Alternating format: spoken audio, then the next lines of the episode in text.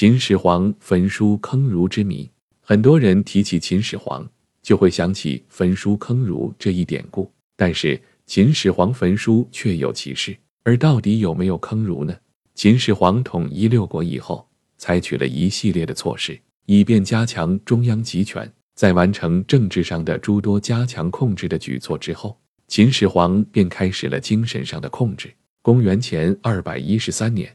秦始皇在咸阳宫为群臣集，众多的儒生大排酒宴。在宴会上，围绕着是否实行分封制，众多儒生之间发生了激烈的争论。丞相王绾、博士生淳于越等人主张实行分封，而丞相李斯等则赞同郡县制，并指责淳于越等不失今而学古，道古以害今。最后，秦始皇支持李斯的观点。并采用实施李斯的焚书建议，下令除了秦记、医药、卜筮、农书以及国家博士所藏诗书百家语以外，凡列国史籍、私人所藏的儒家作品、诸子百家著作和其他典籍，统统按时交官焚毁。同时，禁止谈及诗书和以古非今，违者定当严惩，乃至判其死罪。百姓如想学一些法令，可拜官吏为师。从这一点来看，焚书的举动，秦始皇肯定做过。秦始皇称帝以后，力求长生不老，迷恋仙道，不惜动用重金，先后派徐福、韩仲、侯生、卢生等人寻求仙药。侯生与卢生当初是秦始皇身边的方士，由于长期为秦始皇求仙人和仙药，却始终没有找到。而心急如焚，忐忑不安。依照秦国的法律，求不到仙药就会被处死。因此，他们深发感慨：像这样靠凶狠残暴而建立威势，并且贪婪权势的人，不值得给他求仙药。于是，侯生、卢生悄悄地远走他乡。这件事使秦始皇十分恼怒，于是他下令对所有在咸阳的方士进行审查讯问。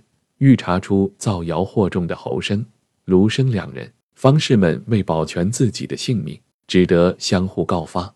秦始皇最后把圈定的四百六十余人都在咸阳挖坑活埋。由此可见，秦始皇的坑儒是焚书的继续。至于坑杀的人究竟是方士还是儒生，学术界各持己见。从分析坑儒事件的起因看，秦始皇所坑杀的人应该是方士。但从长子扶苏的进谏，众儒生都学习孔子的学说来看，秦始皇所坑杀的又好像是儒生。而且东汉魏宏在《赵定古文官书序》中记载，秦始皇在骊山温谷挖坑，用以种瓜，以冬季瓜熟的奇异现象为由，诱惑博士诸生集于骊山观看。当众儒生争论不休，各抒己见时，秦始皇趁机下令密杀，填土而埋之。七百多名儒生全部被活埋在山谷里。于是有人便根据这一点而偏向于传统的说法，认为秦始皇确实有过坑儒的行为。但有人研究诸史籍，认为焚书有之，坑儒则无。实是坑方士之讹。坑方士是建始皇三十五年，因为侯卢二人求仙药不成，他们据秦法不得兼方，不验者死。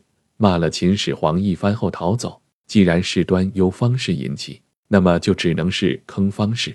当然不能说被杀的四百六十余人中没有儒生，而全是方士。但是由其代表人物可推知，被杀的主体应该是方士，而被杀的原因更与儒家的政治主张和学派观点无关。所以，即使被杀者有儒生，也并非因其为儒生而得罪。总是与方士们有某种牵连之故，因此绝无理由说秦始皇坑儒。尽管秦始皇早因坑儒之举背上千古骂名，然而直到今天，秦始皇究竟有没有坑儒这一谜团，还是没有解开。